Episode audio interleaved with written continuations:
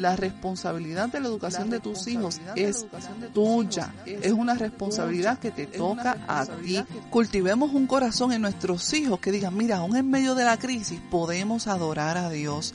Aún en medio de esta crisis que está pasando el mundo, Dios está en control. ¿Qué es lo primero que tengo que hacer para dar homeschool? Orar Orar, constantemente. Nosotros no podemos hacer nada sin Dios, mis hermanas. El homeschool es algo que el niño aprende con cada situación, con cada cosa de la vida diaria, en cada momento en que esté. Podemos hacer de eso un acto de aprendizaje. Y probablemente tú no des homeschool toda la vida, pero el momento que dure esta cuarentena, el momento que dure este tiempo que vas a estar con tus hijos dándole clase o supervisando sus clases, da lo mejor que puedas ellos en un futuro, creen, te lo van a agradecer.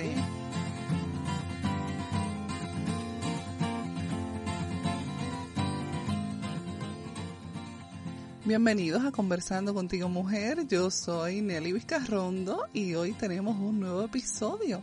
Hoy vamos a estar hablando acerca del homeschool en medio del coronavirus. Voy a estar dándoles algunos consejos a aquellas familias que no son familias homeschoolers, pero que han venido a hacerlo en medio de la crisis que estamos pasando actualmente. Estas últimas semanas han sido de muchos cambios y para muchas familias cambios muy drásticos y para otros no cambios tan drásticos porque ya llevan este, ¿verdad? este ritmo de el homeschool en el caso de nosotros, nosotros pues no han habido muchos cambios, pero sí hay otras familias que se le está haciendo un poquito difícil. Algunas mamás me han escrito, me han pedido sus opiniones, me han pedido sus consejos y es por eso que he decidido hacer este podcast para darles cinco consejos a ustedes que son papás o mamás, ¿verdad? Que tienen a sus niños en casa y que tienen que educarlo en este momento en que estamos pasando por esta crisis. Hace unas semanas atrás todos teníamos planes. Yo recuerdo que estaba, ¿verdad?, planificando un retiro de damas, estábamos planificando nuestras vacaciones de verano, estábamos por recibir a mis suegros, los abuelos de mis niñas, que hace mucho tiempo que no vienen a casa y ¿verdad? Habíamos sacado pasaje, habíamos coordinado todo, habíamos hecho todo para que ellos vinieran, estuvieran una temporada con nosotros de vacaciones, todo muy rico, estábamos emocionados y de momento es como si el mundo se nos hubiera volteado para atrás, para arriba. Y ahora todo es muy diferente al mundo que conocíamos hace un mes atrás. Muchos padres ahora están trabajando desde casa, los niños están tomando sus clases en la casa y las mamás se ha convertido en la nueva maestra o el papá se ha convertido en el nuevo maestro de estos niños.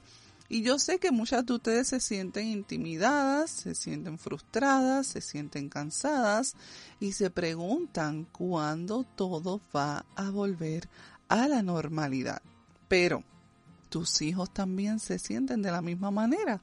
No podemos pensar que solamente el mundo se nos ha volteado a nosotros patas para arriba, sino que a ellos también están experimentando muchos cambios que muchas veces no nos damos cuenta. Es por eso y muchas razones más que he decidido hacer este podcast para darte algunos consejos sobre el homeschooling y organización. Hoy quiero compartir contigo, como te dije, cinco consejos que van a ayudarte a que tus días sean más productivos y más organizados. No te voy a prometer que tu vida se va a convertir en una color de rosa, porque ni aún la mía lo es. Yo llevo haciendo homeschool, como muchas de ustedes saben, ya por varios años y todavía hay cosas que tengo que implementar, que tengo que aprender, que busco de otras mamás para que entonces mi homeschool, mis rutinas, mis horarios, mis hábitos vengan a ser cada vez mejor. Pero si pones estos cinco consejos en práctica, sí te puedo asegurar que la cosa poco a poco irá como cogiendo un poco de forma y las mañanas o las tardes van a ser un poco más tranquilas porque vas a tener una estructura. Entonces, Vamos a comenzar con el primer consejo que quiero darte es organizarte o dar una estructura. Con esto me refiero a rutinas, horarios, bloques de tiempo, eh, necesitas organizarte. Tú, tu esposo, en caso de que seas soltera, pues tú y los niños o todas las personas que ahora mismo están en la casa necesitan, necesitan algún tipo de estructura. En especial los niños. Muchos de ustedes enviaban a sus niños a la escuela. Los niños ya tenían unas rutinas bien establecidas sabían que necesitaban levantarse, cepillarse, bañarse, desayunar y preparar todo para salir a la escuela. Igual cuando llegaban en las tardes también tenían todos una rutina. Ahora esa rutina ha cambiado por completo. Todos están en la casa y si no nos organizamos vamos a perder muchísimo tiempo. Ahora tú te preguntarás, Nelly, ¿cómo yo me organizo? Bueno, ¿Cómo tú te vas a organizar? Va a depender de ti. Como yo te dije, tú puedes implementar nuevas rutinas porque tienes un nuevo horario, nuevos hábitos porque son nuevas situaciones las que están enfrentando. Puedes tener bloques de tiempo para decir, ok, en las mañanas yo voy a sacar tres horas para que en esas tres horas nosotros hagamos la escuela o voy a organizarme en la mañana para yo poder tener mi tiempo. Como tú lo hagas, eso va a depender de cada mamá, porque por ejemplo, yo puedo utilizar bloques de tiempo o hábitos establecidos para organizarme, pero hay otras mamás que lo pueden hacer por horarios, por ejemplo, de 7 a 8 voy a hacer algo, de 8 a 9 y media voy a hacer algo. Esos son bloques de tiempo también, pero yo lo veo más como un horario porque son bloques de tiempo muchísimo más pequeños. De la manera en que yo lo hago es que los bloques de tiempo míos tienen que ser de dos horas o más. Pues porque así pienso yo, esta es mi manera de pensar, que alcanzo a hacer muchas más cosas y no tengo tantos cambios durante el día.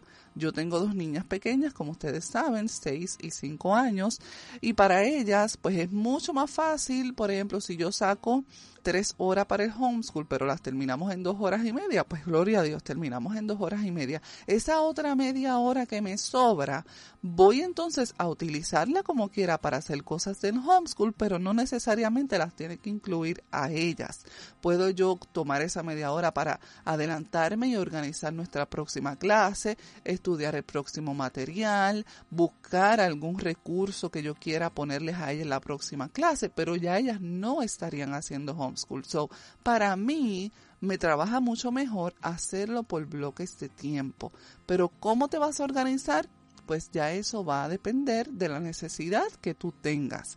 Tienes que sí organizar la casa, organizar las horas que vas a hacer las comidas, organizar los días que vas a hacer el laundry. Esas son las cosas que necesitas organizar. En el podcast anterior nosotros subimos el meal plan, cómo puedes organizarte para hacer eh, tu plan de comida las meriendas, los horarios de las clases, porque hay muchos niños que sé que no tienen eh, un horario establecido en las clases, pero hay otros niños que sí, hay otros niños que le han enviado el material, tienen un horario establecido y si partes de ahí, entonces se te va a hacer mucho más fácil porque ya más o menos vas a saber, ok, ellos van a estar en horario de escuela de esta hora a esta hora, so ahí tú puedes hacer otras cosas. Pero en el tiempo que ellos estén contigo es bien importante que te organices tú principalmente, que organices la casa para que entonces a ellos se les haga mucho más fácil que cada persona sepa, ok, estos son los horarios, estas son las rutinas, esto es lo que vamos a implementar de esta manera, para que también tengas tiempo para ti.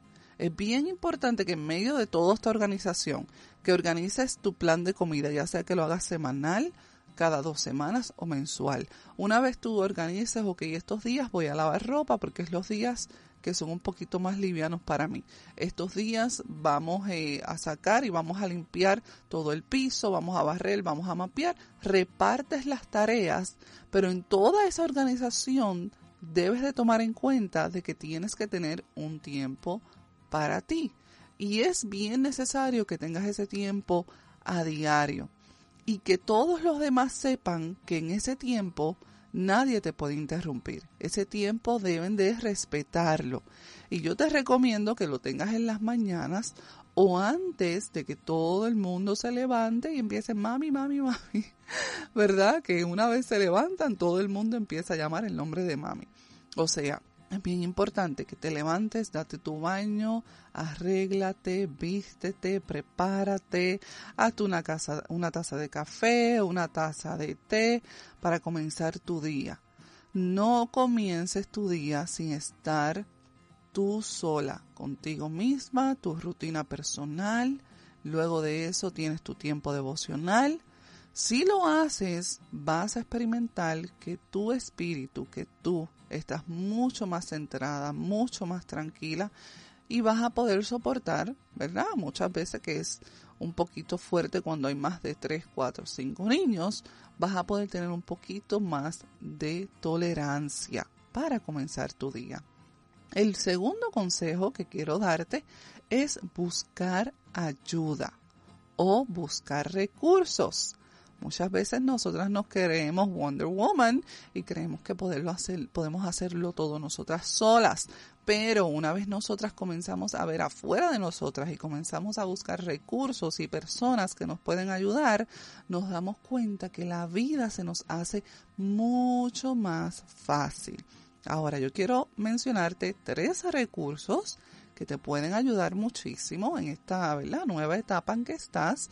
La primera es familias homeschoolers, especialmente madres o padres, ¿verdad? Porque también tenemos papás homeschoolers que comparten su conocimiento como yo. Muchas de nosotras estamos dispuestas a ayudarte en esta nueva etapa. De esta manera podrás encontrar apoyo y no te vas a sentir sola en la barca. Muchas mamás homeschoolers tienen sus blogs, tienen sus páginas, tienen sus podcasts como yo, tienen sus videos en YouTube.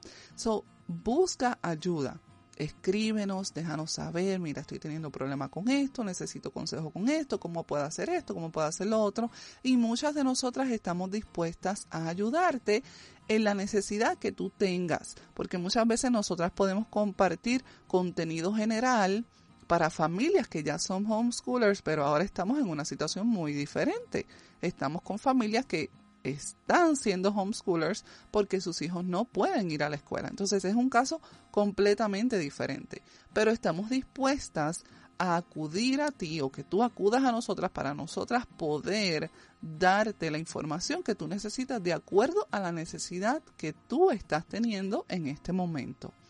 Otra herramienta o otro recurso que también te quiero recomendar, que lo tenemos todos a la mano, es Pinterest, Google, Instagram y Facebook. Ahora que estás en la casa, estas plataformas tienen muchísima información que pueden ayudarte. Desde cómo organizarte, que en Pinterest hay muchísimas ideas, en Pinterest también puedes conseguir imprimir material extra que quizás tus niños necesiten, buscar recetas para hacerlas con los niños y cosas como esas. Pinterest es una herramienta que yo utilizo mucho cuando necesito eh, material extra para las niñas o necesito buscar alguna receta o necesito buscar ideas e información. Siempre mi primer recurso es Pinterest. Pero como te dije, Google, Instagram y Facebook tienen mucha información también que puedes utilizar para que te ayuden en esta etapa nueva en la que estás. Recuerda, es bien importante que recuerdes que el homeschool no es como la escuela en que tiene una estructura tan y tan y tan fuerte que no la puedes romper. No, el homeschool es algo mucho más relajado los niños no tienen que estar en una rutina tan rigurosa y que ellos no puedan, eh, ¿verdad?, romper ese horario porque te vas a atrasar en la clase o porque la, la, la, la, la. No. El homeschool es algo mucho más relajado, es algo para que los niños aprendan. Yo entiendo que cada escuela tiene su, ¿verdad? su currículo y tiene su tiempo para terminarlo, pero es bien necesario, mamá, que entiendas que ahora que los tienes en la casa, haz que tengan un ambiente más relajado.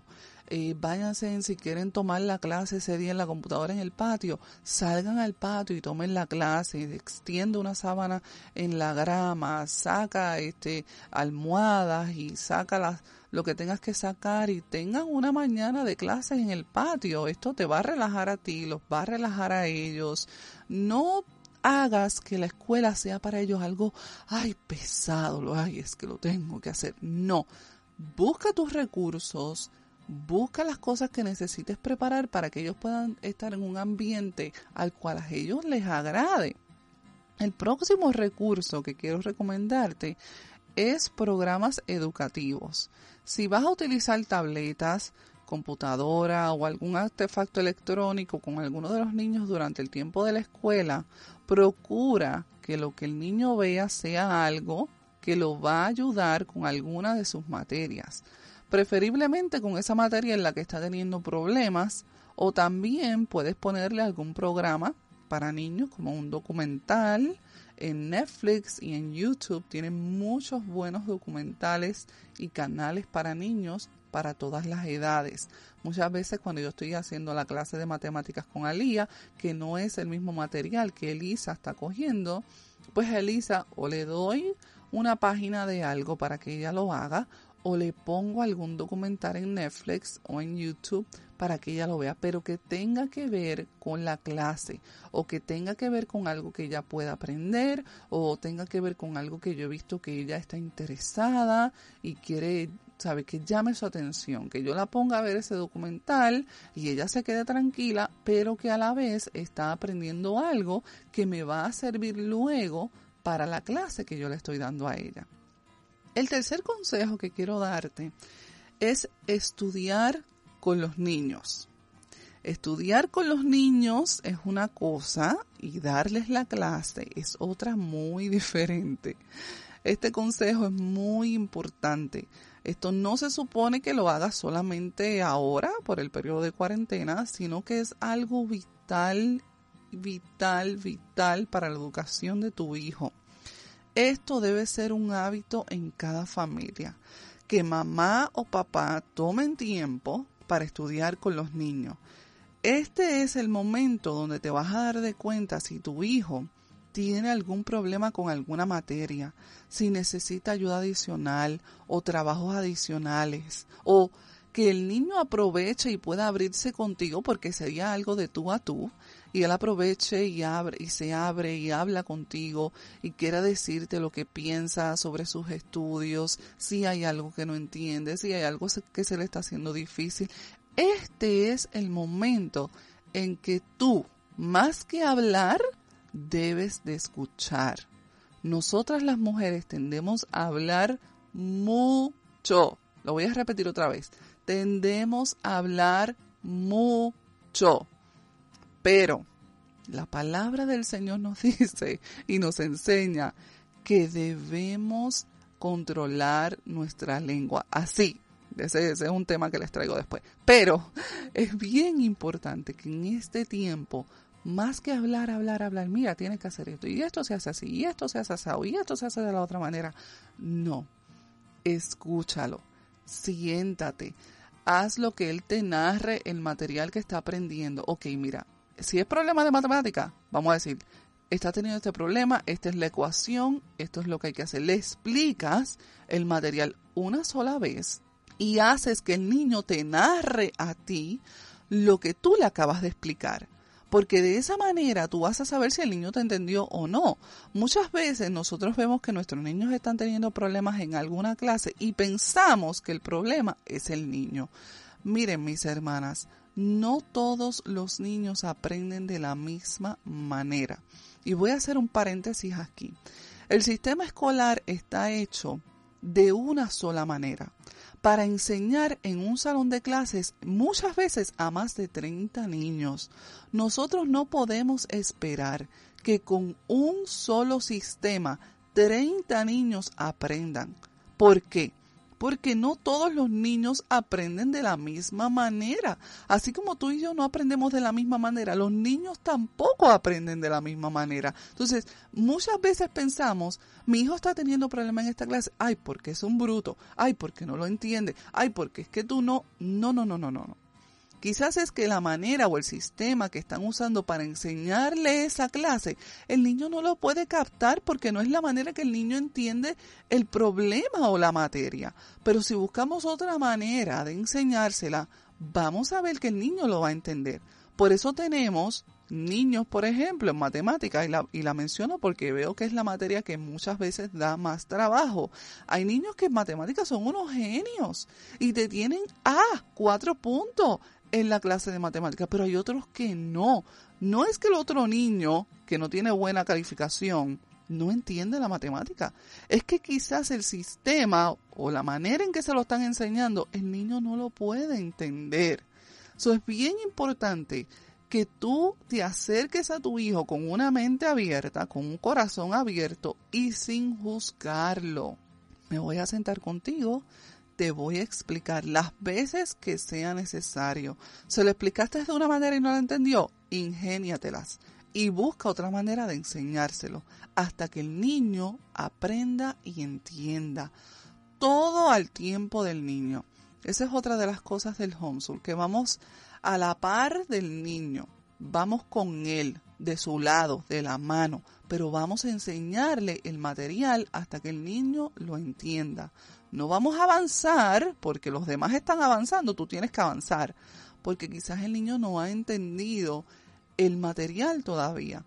So, te sientas con el niño, le explicas y luego que él te lo narre a ti. Porque esto te va a dejar saber a ti, ok, él entendió lo que yo le dije. O, no, no, tú no entendiste lo que yo te dije, vamos a explicártelo de otra manera. Vamos a explicártelo más despacio.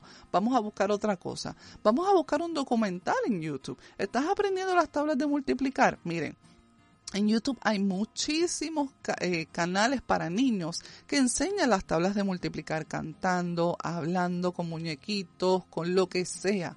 Pero usted va a buscar el material y lo que su hijo necesite para poder aprender lo que está aprendiendo ahora mismo. So, Hoy en día tenemos la bendición de que tenemos muchísima información en Internet que antes no tenían nuestros padres.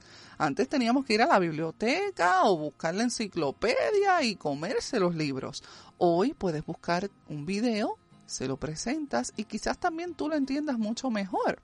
So, es bien importante este consejo de que te sientes con tu hijo a, aprender.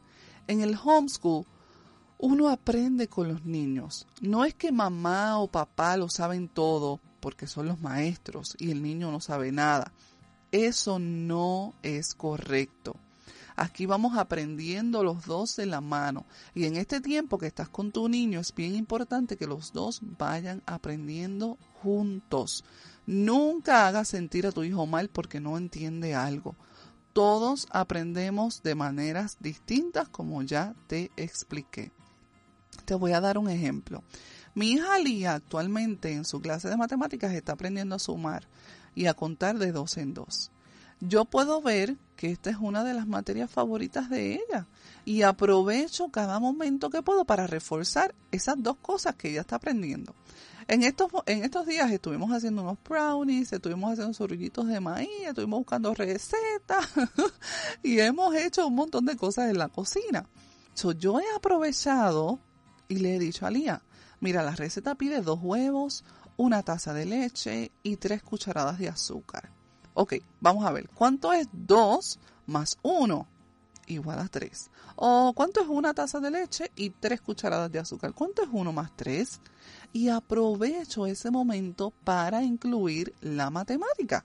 Lo hago algo divertido y la niña está aprendiendo, pero no es algo que se siente con un libro y tienes que comerte el libro. No, el homeschool es algo que el niño aprende con cada situación, con cada eh, cosa de la vida diaria, en cada momento en que esté. Podemos hacer de eso un acto de aprendizaje. Y probablemente tú no des homeschool toda la vida, pero el momento que dure esta cuarentena, el momento que dure este tiempo que vas a estar con tus hijos dándole clase o supervisando sus clases, da lo mejor que puedas. Ellos en un futuro, créeme, te lo van a agradecer. Y con esto quiero establecer el cuarto punto, o el cuarto consejo, que es establecer un horario de clases. Y quizás piensa que esto debí de haberlo tocado en el primer punto, pero quise ponerlo aparte porque, como te dije, cuando tienes que organizarte todo en la casa, y como te dije al principio, pudiste darte cuenta qué tipo de organización yo estaba hablando. Te hablé de la casa, de las rutinas, de las comidas, de lavar la ropa. Esa rutina, poner y establecer esas rutinas, esos horarios o esos bloques de tiempo para que todos en la casa sepan qué cosas deben hacer. Es muy importante que establezcas un horario de clases en caso del que el programa que tus hijos están usando no tenga un horario establecido. Ellos deben de entender que aunque están en la casa hay tiempo para todo. Ellos deben levantarse, deben bañarse, desayunar y cuando llegue el momento de estudiar, cuando llegue el momento de tomar la clase, ellos deben de entender que es el momento de tomar la clase. No les permitas tener teléfonos ni televisores encendidos, a menos que sea para ver algún material de la escuela, como te lo recomendé anteriormente. Las primeras semanas esto va a ser un poquito difícil, porque como te dije, ellos estaban acostumbrados a una rutina bien establecida y ahora es algo completamente diferente. Ahora estamos en casa, ahora yo puedo hacer lo que yo quiera, ahora yo me puedo levantar a la hora que yo quiera, ahora yo puedo comer a la hora que yo quiera. No. Para que esto no te pase y esto no te vuelva un caos, es por eso que debes establecer los horarios. Algo nuevo que todos tienen que aprender, tener horarios en la casa tener un horario específico para las clases.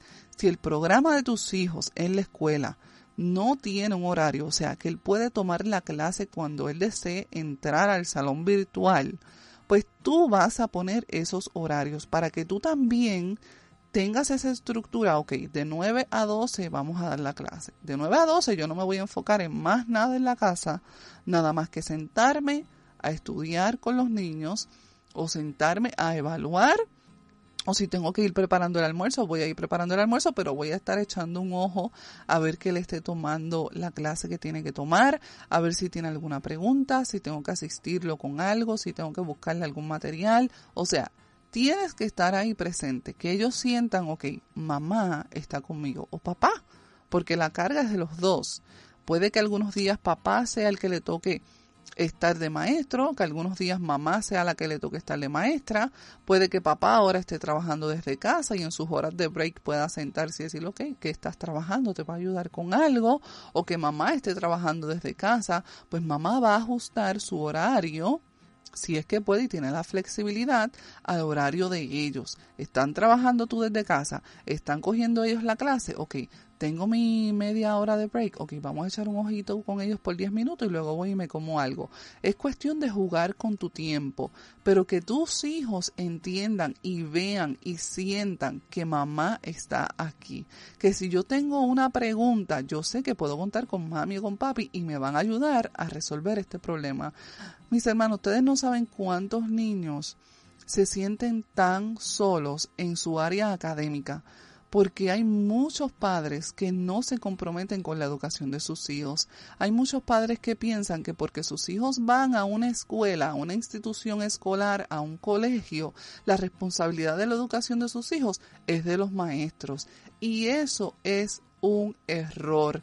La responsabilidad de la educación de tus hijos es tuya, es una responsabilidad que te toca a ti. Si tú le pagas a unos maestros, si tus hijos van a una escuela privada, a un colegio, tú le pagas para que le den la educación, pero esa educación que se les da a ellos en el colegio necesita ser reforzada en casa. Algo que a los papás se les olvida es que los niños sí van a la escuela a aprender educación, pero en la escuela no le enseñan valores. Los valores hay que enseñarlos en casa. Los valores y principios son responsabilidad de mamá y papá. Tú no puedes esperar que tú vas a mandar a tus hijos a la escuela y los van a enseñar a respetar a sus mayores, porque no lo van a hacer. Tú no puedes esperar que vas a mandar a tus hijos a la escuela y los van a enseñar a hablar de Dios, porque no le van a hablar de Dios. Eso es responsabilidad tuya.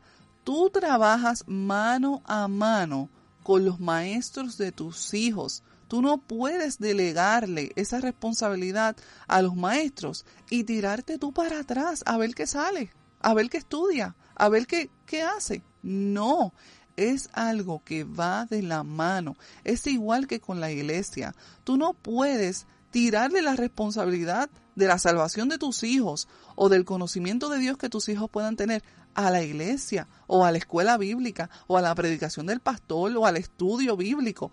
Es una responsabilidad de mamá y papá. ¿Tú quieres que tus hijos sean buenos creyentes? Eso empieza desde la casa. Y ya me fui por otro tema, pero lo voy a seguir porque el Señor es quien nos dirige aquí, mis hermanas. Y son cosas que son importantes y necesarias hablarlas. Así que establece horarios para todo. Establece horarios, establece estructuras si nuestros hijos no ven que nosotros como padres tenemos estructuras, tenemos principios, tenemos valores bien establecidos, los van a buscar afuera de casa.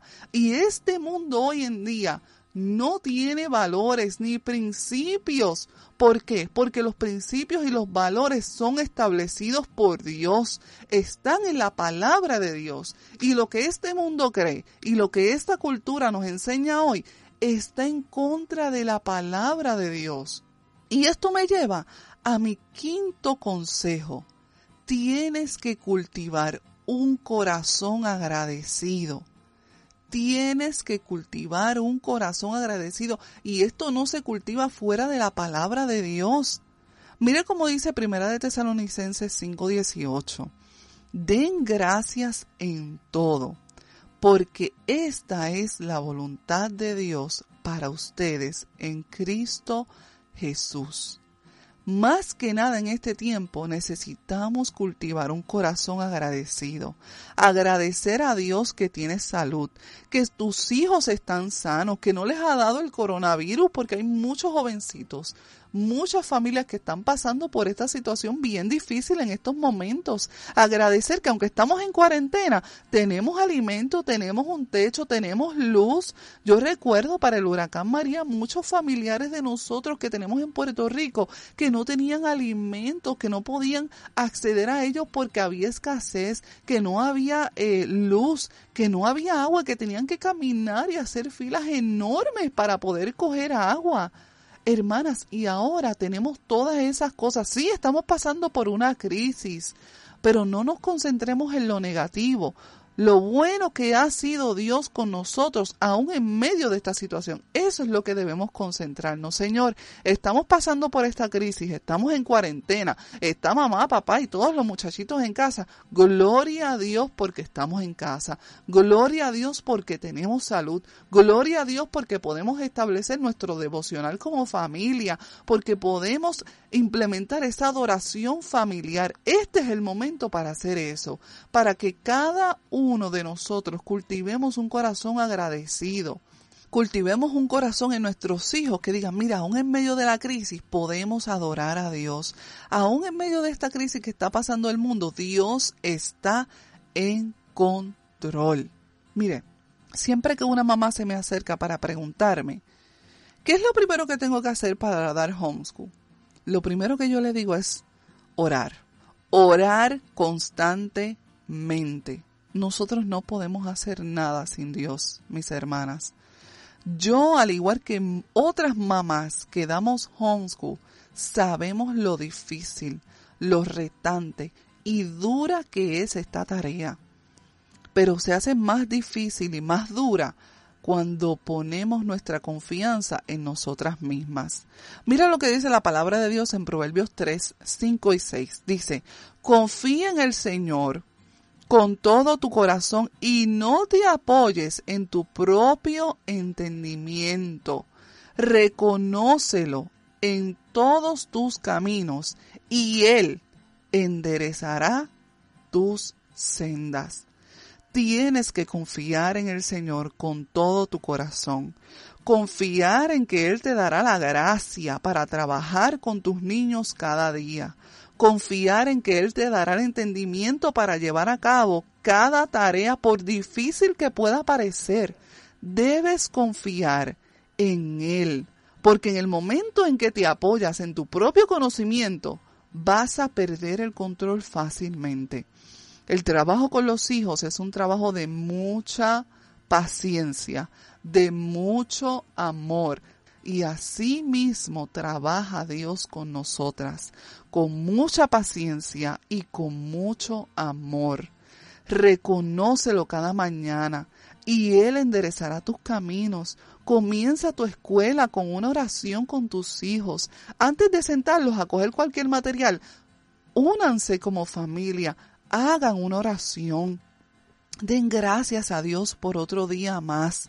Pídanle a Dios que tenga misericordia de cada uno de ustedes y que así mismo cada uno de ustedes pueda tener misericordia los unos con los otros, podamos tener gracia los unos con los otros, que tengamos corazones llenos de gracias los unos con los otros.